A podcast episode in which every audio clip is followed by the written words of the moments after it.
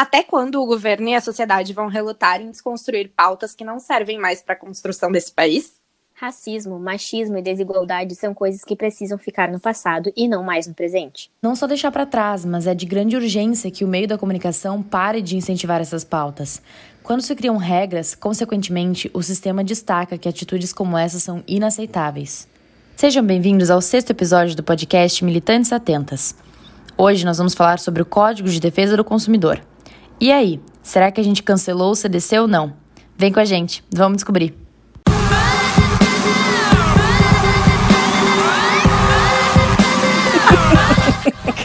Por aqui, A militância Não descansa. a gente vai ficar aqui até as duas. tá, calma, vai. Esse podcast é um oferecimento de Robert M em parceria com Unicinos. Oiê, gente! No episódio de hoje, queremos debater qual consumidor o Código de Defesa do Consumidor realmente defende. Criado no ano de 1990 no mandato de Fernando Collor, o CDC foi fruto de uma determinação constitucional que buscou preencher o direito do consumidor nas relações comerciais. Porém, é de se questionar qual consumidor as normas do código protegem. Inserimos nessa conversa a criação do Brasil como sociedade, indo muito além dos direitos do consumidor, falando da proteção que o governo e o sistema oferecem. Não vivemos em uma sociedade igualitária, muito pelo contrário, é extremamente desigual e misógina. Partindo da sociedade e indo em direção a outras relações específicas, podemos notar que as mulheres nunca foram vistas ou ouvidas. Sim, como por exemplo nas relações de trabalho.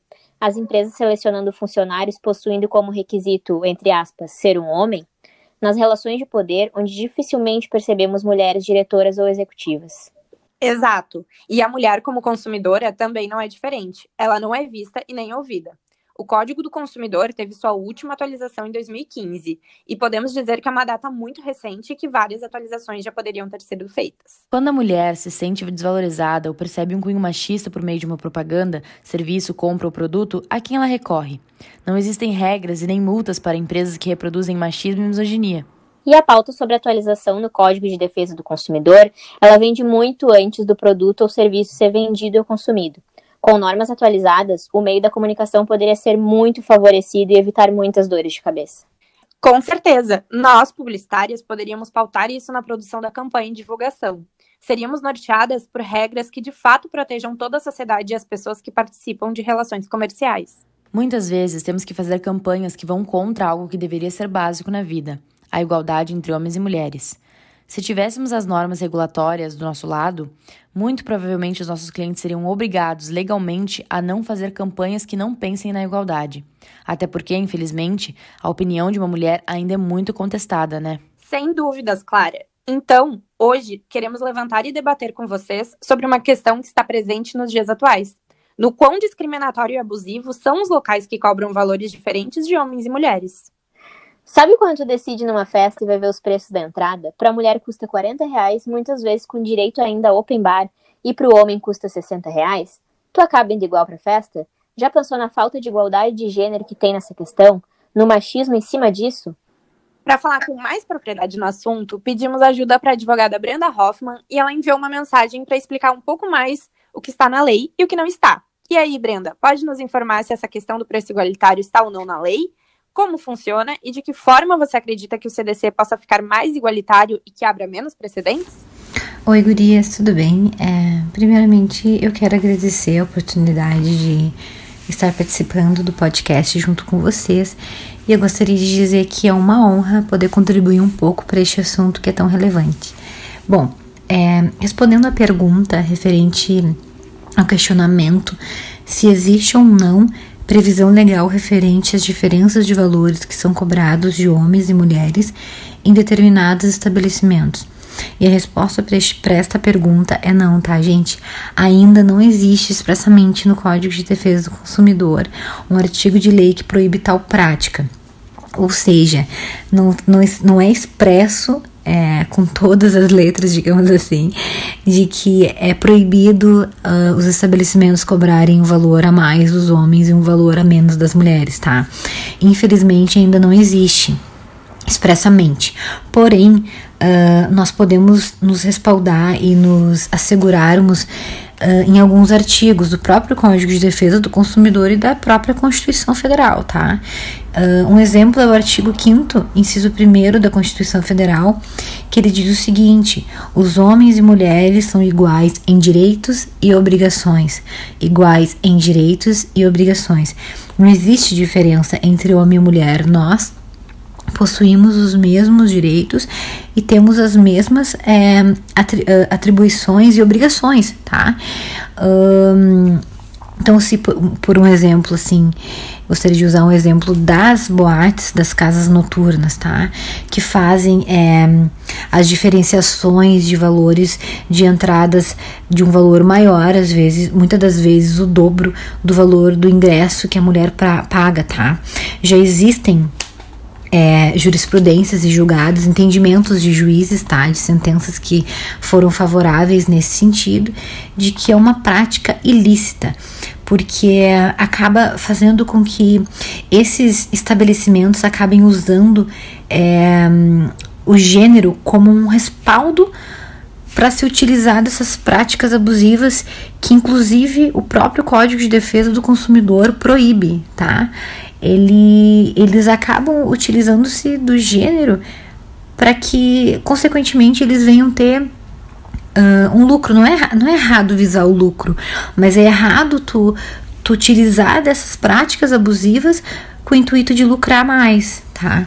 Então já tem sido considerado que empresários que tenham se utilizado é, dessas, dessas é, situações de, de cobranças, né, de diferenças de valores, já tem entendimento jurisprudencial, sentenças favoráveis de que essa prática é sim considerada uma prática ilícita, fere sim os direitos do consumidor, fere sim a Constituição Federal, tá?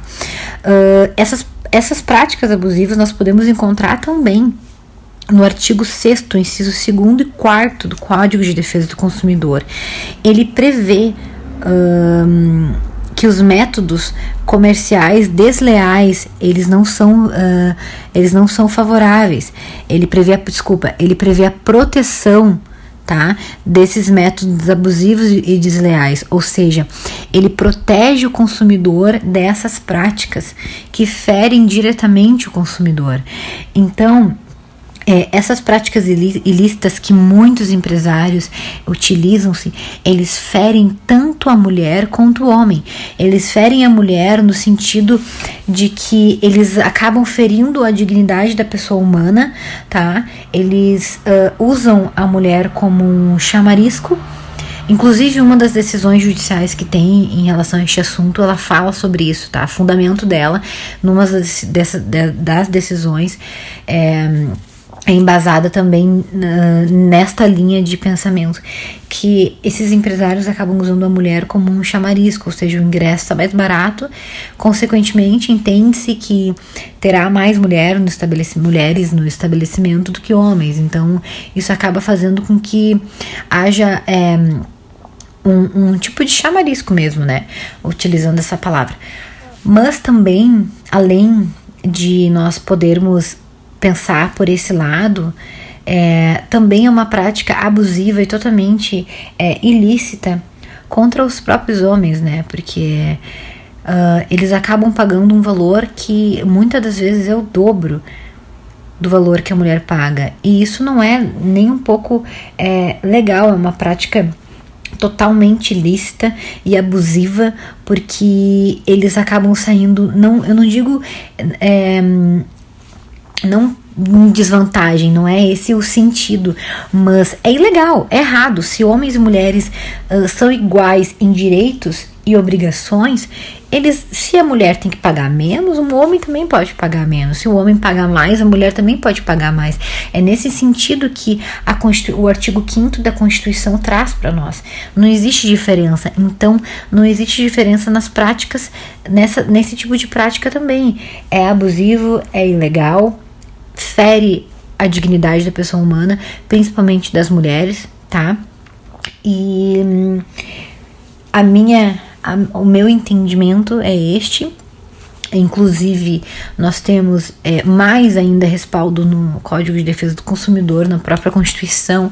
A Constituição é, é o Código de Defesa do Consumidor que reflete Uh, já tem embasamento na própria Constituição Federal que visa a proteção do, dos direitos, das garantias uh, fundamentais dos direitos das, da pessoa, da dignidade da pessoa humana, o próprio Código de, uh, de Defesa do Consumidor que visa a proteção do consumidor dessas práticas abusivas, dentre outras. Então, é esta a minha opinião, a minha contribuição, e eu gostaria de dizer para vocês que existe, existem já vários julgados, tá? Várias decisões de juízes nesse sentido. Então nós é, temos este respaldo muito bom, muito positivo na Constituição Federal e no Código de Defesa do Consumidor. É, essa é a minha contribuição. Eu espero que vocês tenham gostado, que eu tenho me Espero que eu tenha sido clara. E é isso aí, gurias, tá? Qualquer coisa, estou à disposição.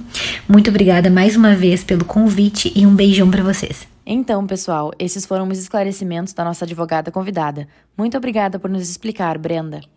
Vamos encerrar o episódio de hoje por aqui, deixando aqui nosso posicionamento e cobrança. E aí, Código de Defesa do Consumidor, vamos nos atualizar? Pois é, e aí, CDC, a missão é proteger nós consumidores, não é? Se a Constituição diz que homens e mulheres são iguais perante a lei, por que isso ainda não está no código? E não só o CDC, né? Nós, como profissionais da comunicação, temos o dever de tentar barrar cada vez mais esse tipo de prática. Precisamos tentar sempre convencer os nossos clientes com dados, estudos e exemplos de como isso é ruim e como, inclusive, pode ser muito prejudicial para a marca dele. Então é isso. Assim se encerra mais um episódio de Militantes Atentas. Uh! Uh! Girls!